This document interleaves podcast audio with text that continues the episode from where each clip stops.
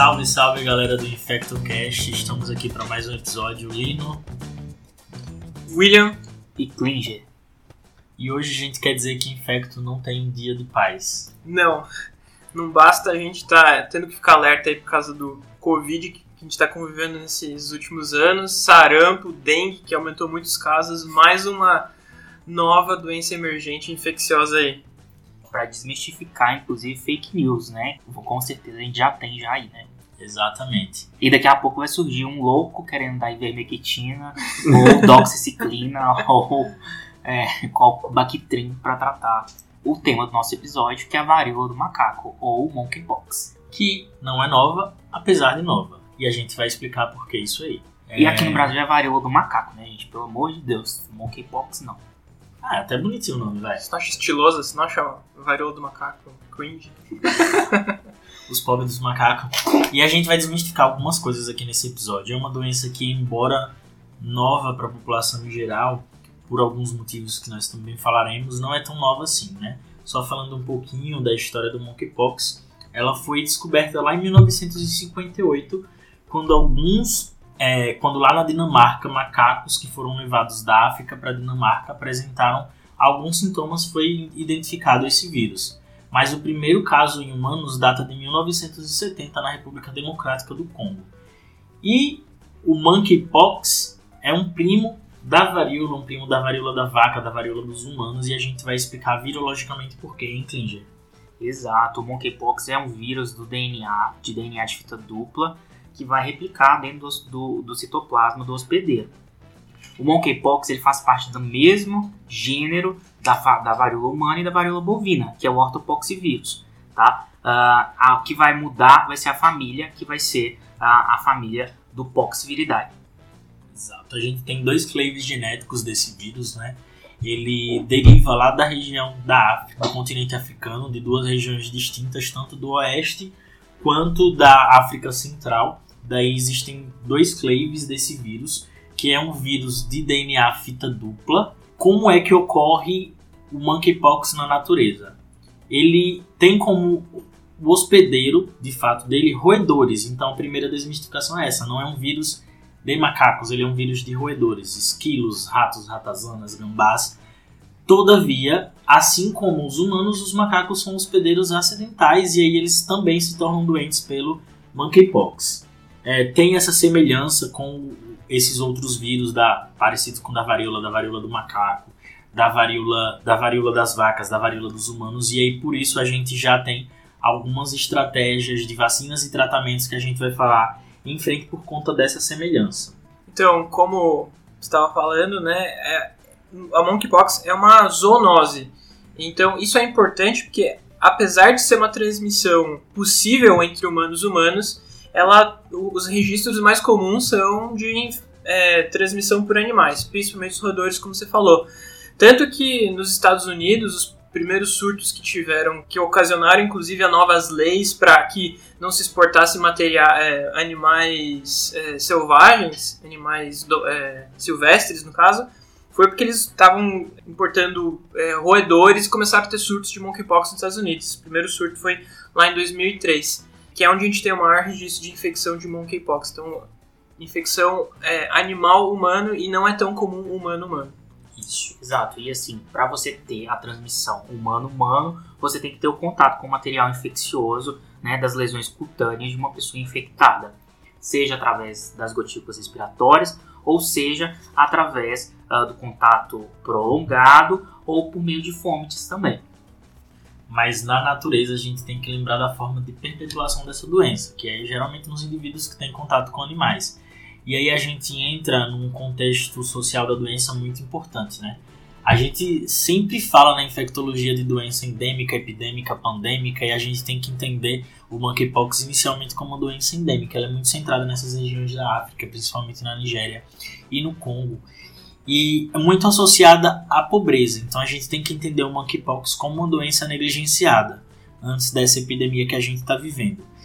E entender ela associada à pobreza, por quê? Porque geralmente os indivíduos que desenvolvem monkeypox são aqueles indivíduos que não têm condições de comer proteínas animais de tipo proteína de vaca, proteína de frango, e eles acabam caçando é, roedores, caçando outros animais silvestres, se alimentam deles e desenvolvem a doença. E no contexto de pobreza, onde as autoridades sanitárias não se importam, ou não se importavam pelo menos com o controle dessas endemias, é, ela costumava se espalhar entre os humanos. Então, todos os casos que a gente tinha de monkeypox desde a década de 70, como eu falei, é, existem bolsões de pobreza onde o monkeypox se perpetua e as pessoas tendem a morrer. É, hoje a gente se preocupa com ela porque a gente começou a detectar casos de monkeypox fora dessas áreas da África, né? Isso, infelizmente, é um caso muito triste. Tem uma, uma frase do Dr. Tedros, que é aquele cientista famoso do OMS, que ficou muito famoso agora né, é, durante a pandemia do Covid-19, que fala que a saúde global só estará segura quando todos estiverem seguros. Agora a gente começa a se preocupar com o monkeypox por isso, porque ele começou a atingir países ricos, mas a gente tem que saber que ela já vinha endêmica em outros locais, né?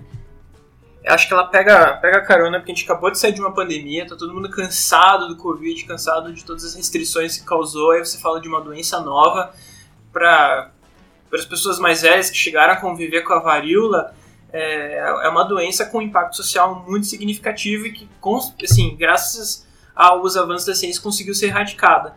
E agora a gente começa a falar de uma doença que está surgindo além das suas regiões endêmicas. Então, é, de fato, Lino, isso que você falou é, é bem interessante. Assim, sempre teve o problema, mas sempre foi negligenciado, mas agora a gente passa a se preocupar porque passa a ter infecção além de regiões endêmicas. Ou seja, o que a gente começou a observar agora por que a gente está gravando esse episódio agora? Porque começou a aparecer na mídia novos casos é, de monkeypox é, em regiões não endêmicas. Então a gente teve infecção sustentada de pessoas que não viajaram para locais onde a região é endêmica. Então tiveram surtos em, em, no Portugal, na Inglaterra, casos no Canadá, nos Estados Unidos e até um caso já na América do Sul, na Argentina. Então tem aí uma transmissão além da região da África Central, onde os casos são é, mais endêmicos. Isso, cara a gente, se a gente for parar nos últimos 10 anos, né, o, o, o protagonismo que os vírus vem, vem tendo, né? Uh, principalmente porque, assim, é febre amarela, é dengue, é zika, é sarampo, é covid, é surto de influenza. Então, é, a grande vantagem, né, assim, evolutivamente disso, uh, do monkeypox, é que é um vírus de DNA um pouco mais fácil comparado com os com os vírus de RNA para a gente pensar em plataformas de tratamento, em numa evolução assim mais uh, nessa questão de mutação, de menos variantes e assim por diante.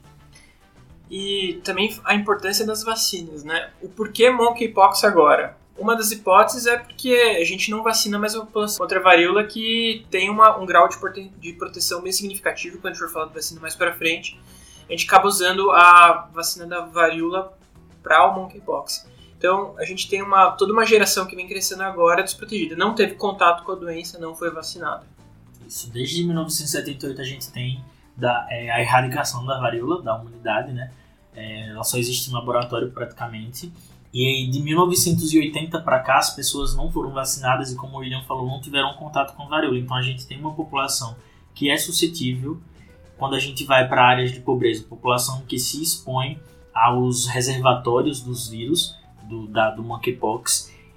E fora isso tem as outras coisas, né? O avanço da urbanização, cada vez mais a gente está avançando para áreas florestais, então a gente vai ter o contato com vírus, micro-organismos que habitualmente nós não estaríamos expostos. Tem a questão da globalização, que como a gente viu na Covid-19, é algo super importante para uma disseminação viral, para a disseminação de qualquer patógeno infeccioso. Então, por isso que a gente já está experimentando uma quase pandemia, porque já tem monkeypox confirmado em diversos lugares do planeta. Na Oceania, na Austrália, na Europa, aqui na América, até o presente momento que a gente está gravando esse episódio, às 10 e 12 agora que eu estou falando, dia 25 de maio, a gente não tem caso no Brasil sob investigação, caso suspeito. Mas isso pode ser só uma questão de tempo. Nosso vizinho aqui na Argentina já tem. Então a gente tem que ficar ligado para as definições de caso suspeito que a gente vai falar daqui a pouco. E no atual contexto que a gente está vivendo, assim, digamos, guerras e é, sempre existiu medo de armas biológicas. Inclusive, a gente até fala sobre isso, né, sobre uh, no episódio 36 de armas biológicas, dessas, desses vírus armazenados em laboratório. E monkeypox é uma das infecções que se tem o medo de ser um dia usado como arma biológica, justamente por essa suscetibilidade da, das pessoas em relação ao vírus. Daí vamos falar só sobre um pouquinho dessa epidemia recente, como, como é que está ocorrendo, né? Desde a segunda semana de maio, as autoridades sanitárias começaram a notar que estavam tendo casos dessa doença, desse rash novo, é, que já era conhecido, principalmente ali na Europa, na Espanha, na Itália e em Portugal foram vistos alguns desses casos, né? É, até o momento agora foram notificados mais ou menos 146 casos confirmados no mundo. E inicialmente esses casos foram ligados de forma, eu diria, inapropriada a homens que fazem sexo com homens. Por quê? Porque não é uma infecção sexualmente transmissível para a gente considerar que é uma infecção sexualmente transmissível. Ela tem que ocorrer a transmissão de forma predominantemente sexual, o que não é o caso aqui, tá? É principalmente por contato com secreção contaminada ou por gotículas, como o Klinger falou. Mas uma coisa que, se investigando os casos, foi notada é que o monkeypox ele estava ligado a um evento, a um festival que teve lá na Espanha, um festival gay, e aí provavelmente o caso índice foi a esse festival e pelo contato íntimo contaminou outras pessoas, assim como já tem relatos de algumas pessoas que foram a saunas gays é, e, e, de lá saíram contaminadas com o monkeypox. Então é muito precoce para a gente falar e afirmar. A gente tem que lembrar da, da pandemia da AIDS, quando é, o vírus HIV foi ligado somente aos homens que fazem sexo com homens, aos homens bissexuais ligar essa doença a homens que fazem sexo com homens, né? Não existe de fato uma, uma correlação biológica, uma plausibilidade, pelo menos até o presente momento, de que exista transmissão para esse grupo específico somente. Isso tanto leva ao estigma dessa população, quanto faz as outras pessoas não se preocuparem com elas, né? De forma que, por exemplo, se a gente associa que só um homem gay vai ser contaminado pelo monkeypox, no futuro, se Tomara que não a gente evolua para um caso de epidemia de pandemia pelo monkeypox, as outras pessoas parem de se preocupar, deixem de usar EPIs, deixem de se proteger de forma adequada. Então já tem relatório da UNITE sobre isso, de várias comunidades LGBTQIA+, falando sobre a gente tentar não associar HSH com monkeypox, porque isso ainda não foi confirmado. Embora, em, se a gente for ver em algumas redes sociais, no Twitter, algumas pessoas já estejam fazendo essa associação, isso ainda não é um fato, então a gente tem que tomar cuidado com isso. Então começou na Europa dessa forma, todos os outros locais do mundo onde a gente está tendo monkeypox, nos Estados Unidos no Canadá, as pessoas viajaram e tiveram contato em, em locais onde está tendo transmissão autóctone do, do monkeypox. Então, inicialmente, para a gente pensar num caso suspeito, a gente tem que definir como alguém que viajou, pelo menos aqui no Brasil. Alguém que viajou para o exterior ou que teve contato com alguém que estava no exterior e estava doente, tá? Esse é um ponto. O outro é o quadro clínico, que eu acho muito importante a gente ressaltar a semelhança com algumas doenças e falar especificamente o que é que esses pacientes apresentam de, de diferente. Vamos começar? Entre os sintomas, assim, o principal deles é um rash. É, tem um estudo americano que diz que 97% dos pacientes, eles, é, em algum momento, no momento inicial, eles vão ter o rash. Então, isso vai dar é, da evolução natural da doença, da, da fisiopatologia dela, o paciente tem uma viremia inicial que depois é, faz um período de baixa e de aumento, então o paciente tem sintomas gerais como mal-estar, dores no corpo, dores de cabeça, e depois ele abre o episódio de raspo num segundo episódio de viremia que vai ser mais é, aumento da carga viral na, na pele do paciente. É, outro segundo é, é, sintoma que a gente tem maior porcentagem é febre, até 85% dos pacientes.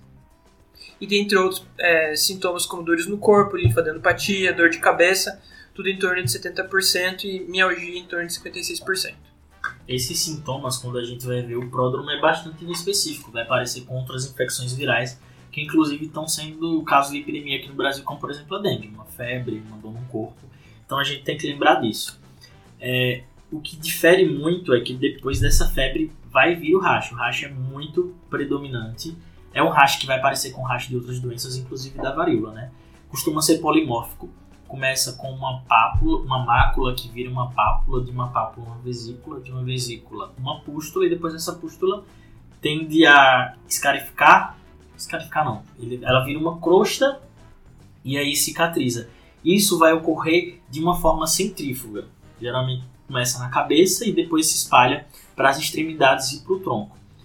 Uma coisa muito importante para diferenciar de outras doenças é que ela comete principalmente a cabeça e as extremidades. Ela poupa mais o tronco do que outras doenças exantemáticas. E aqui um fato que é muito importante no monkeypox é a linfadenopatia. Mais de 90% dos indivíduos com monkeypox vão ter linfadenopatia. E isso é muito diferente, por exemplo, da varicela, da catapora, que é parecida, porque vai ter esse, esse, esse exantema com polimorfismo regional. Diferente da varíola comum, que não tem é, essa linfadenopatia tão marcada assim. Ficou bem famoso aquelas fotos, né, das lesões nas mãos e nas solas do pé, né, das lesões uh, do monkeypox. Então também, como o Lino acabou de falar, esse predomínio dessas lesões uh, nessas extremidades. A gente vai postar no nosso Instagram, é claro, para vocês verem lá como é que são essas lesões. E além dessa forma típica que a gente está falando, existe uma forma atípica da doença que tem sido descrita e antes não havia sido verificada, que é quando o paciente só apresenta lesões perineais. Às vezes ele pode apresentar disseminação pelo resto do corpo, mas isso aí de lesões perineais com ausência de sintomas sistêmicos ou sintomas sistêmicos muito leves. Então a gente vai ter que começar também a pensar no diagnóstico de úlceras genitais, é, ou até no, no diagnóstico diferencial de infecções, de infecções sexualmente transmissíveis, já que acomete essa área aí. Uma coisa importante da doença é que enquanto o paciente tem sintomas, ele transmite. Então, uma coisa que a gente pode ficar mais tranquilo, diferente do Covid, por exemplo, pensando no potencial de pandemia, é que o paciente assintomático ele não é transmissível. Então, até onde, gente, até onde se sabe, nesse momento, a gente só vai ter uma perpetuação, é, uma transmissibilidade, perpetuação da doença. Quando a gente controlar os pacientes com sintomas, você já começa a controlar a doença. Então, esse é um ponto positivo. Outra coisa interessante é que o período de incubação da doença é, é prolongado. Então, o contato até o surgimento dos sintomas chega a ser é, de 7 a 14 dias. É, não é algo que surge tão rápido assim. Até tem uma variação de 5 a 28 dias. Daí a gente tem que, claro, fazer o diferencial com outras várias doenças que podem se apresentar. A gente já falou de algumas aqui. A catapora, né? É parecida, mas a catapora não costuma ter essa linfadenopatia toda. Tem um hash polimórfico mais diferente, ele é mais polimórfico generalizado não polimórfico regional, como é o caso do monkeypox. As outras doenças que podem confundir um pouco com monkeypox, o molusco contagioso, que inclusive é um ortopox vírus, é, infecções bacterianas da pele, tipo impetigo, infecções causadas pelos estafilários, pelos streptococcus, escabiose, sífilis, inclusive a sífilis maligna, a gente tem que lembrar, que diferencia bem, farmacodermias também, então não só as doenças infecciosas, outras entidades é, não infecciosas podem causar, inclusive síndrome de Sweet, dermatose neutrofílica. Então a gente tem que abrir nosso diagnóstico diferencial, lembrando de outras coisas que podem causar sintomas parecidos. O diagnóstico a gente faz por técnicas moleculares, basicamente, tanto a, a secreção da lesão que o paciente apresenta, como também suave orofaríngeo. O paciente é, tem estudo nigeriano mostrando que praticamente quase todos os pacientes tinham um vírus positivo nesse swab orofaríngeo. Então essa é uma das opções. Acaba sendo importante fechar o diagnóstico por causa de tantos diagnósticos diferenciais com outras doenças também com importância é, epidemiológica. E em se tratando da diferença de quadro, uma coisa que nos preocupa menos, se é que a gente pode dizer assim, é a taxa de complicações e mortalidade que o monkeypox tem em relação à varíola, né, William? Exatamente. É, a varíola, assim, é uma doença muito grave e que, inclusive, é um, é um dos grandes medos de uma arma, arma biológica. Mas o monkeypox não, ele é bem mais leve, é, não chega a ter tanto essa complicação igual a varíola. Porém, a taxa de mortalidade do monkeypox varia entre 1 a 10%. Então, se a gente for considerar, por exemplo, comparando com o Covid, que gira algo entre 2 a 3%, se o paciente tem comorbidades, isso chega a ser bem maior, até maior que 6%, a gente tem que considerar que 1 a 10% é uma mortalidade alta. É, mas que a gente estava falando, a taxa de transmissão, a chance de você é, contrair o monkeypox é muito menor. O contato tem que ser muito maior comparado ao Covid, pandemia que a gente acabou de sair. Tanto que uh, a gente estima que o N0, a taxa de transmissão, seja menor que 1, seja 0,9 para o monkeypox, ou seja, é uma taxa baixa para você acabar se infectando. Mas vale o, o alerta. Dentre as complicações, existem várias. E eu acho que isso é importante falar. É um, um quadro que pode ter é, várias formas de se apresentar. Então, desde encefalopatia até abscessos, o paciente pode complicar de formas clínicas variadas. E o mais comum é isso, infecção bacteriana secundária da pele, né? Já que ele tem uma lesão tegumentar, ele vai ter porta de entrada para um outro agente invadir e desenvolver a infecção. Então, o mais comum são infecções bacterianas secundárias, mas como o Ian falou, varia desde encefalites, ceratite, mucosite, broncopneumonia. Então, são inúmeras as complicações que podem ocorrer, mas em geral, quando o indivíduo morre, são desses quadros bacterianos secundários, sejam pneumônicos ou de pele partes moles. Mas e aí, quem é que pode complicar mais? Quem é que tende a morrer mais? Né? Quem vai fazer isso é os clássicos, né?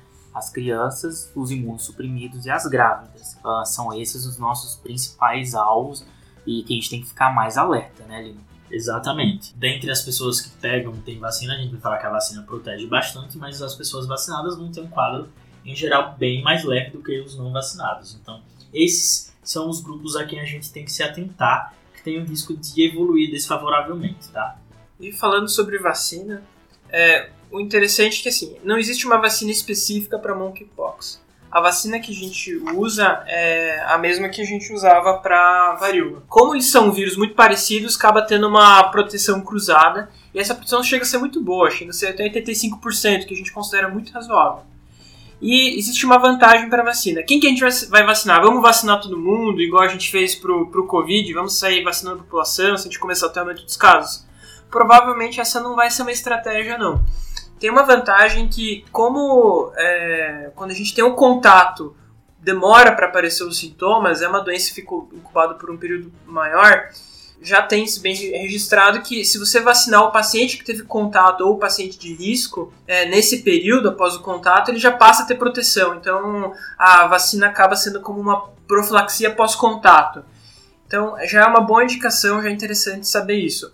Essa imunização, para prevenir o aparecimento da doença, ela preferencialmente tem que ser feita até o quarto dia do contato nos casos em que você não conseguiu fazer até o quarto dia, entre o quinto e o décimo quarto, ocorrerá uma diminuição na intensidade dos sintomas. E o que, é que a gente tem de disponível para prevenir? A gente tem duas vacinas. A CAN 2000, né, que é uma vacina que foi desenhada originalmente para varíola, e ela tem uns efeitos colaterais que preocupam um pouco, miocardite, pericardite. Então, tem que sempre ficar atento a usá-la. E a outra vacina se chama Dineus. A Dineus é uma vacina desenvolvida em laboratório americano ao que tudo indica, parece ter mil doses dessa vacina armazenada, mas as agências já estão se preocupando em desenvolver mais doses, pensando numa possível, numa possível piora do, da evolução da monkeypox no mundo. A diferença é que a Genius é de vírus vivo, mas não replicante, então ela costuma causar menos efeitos colaterais do que a vacina K2000.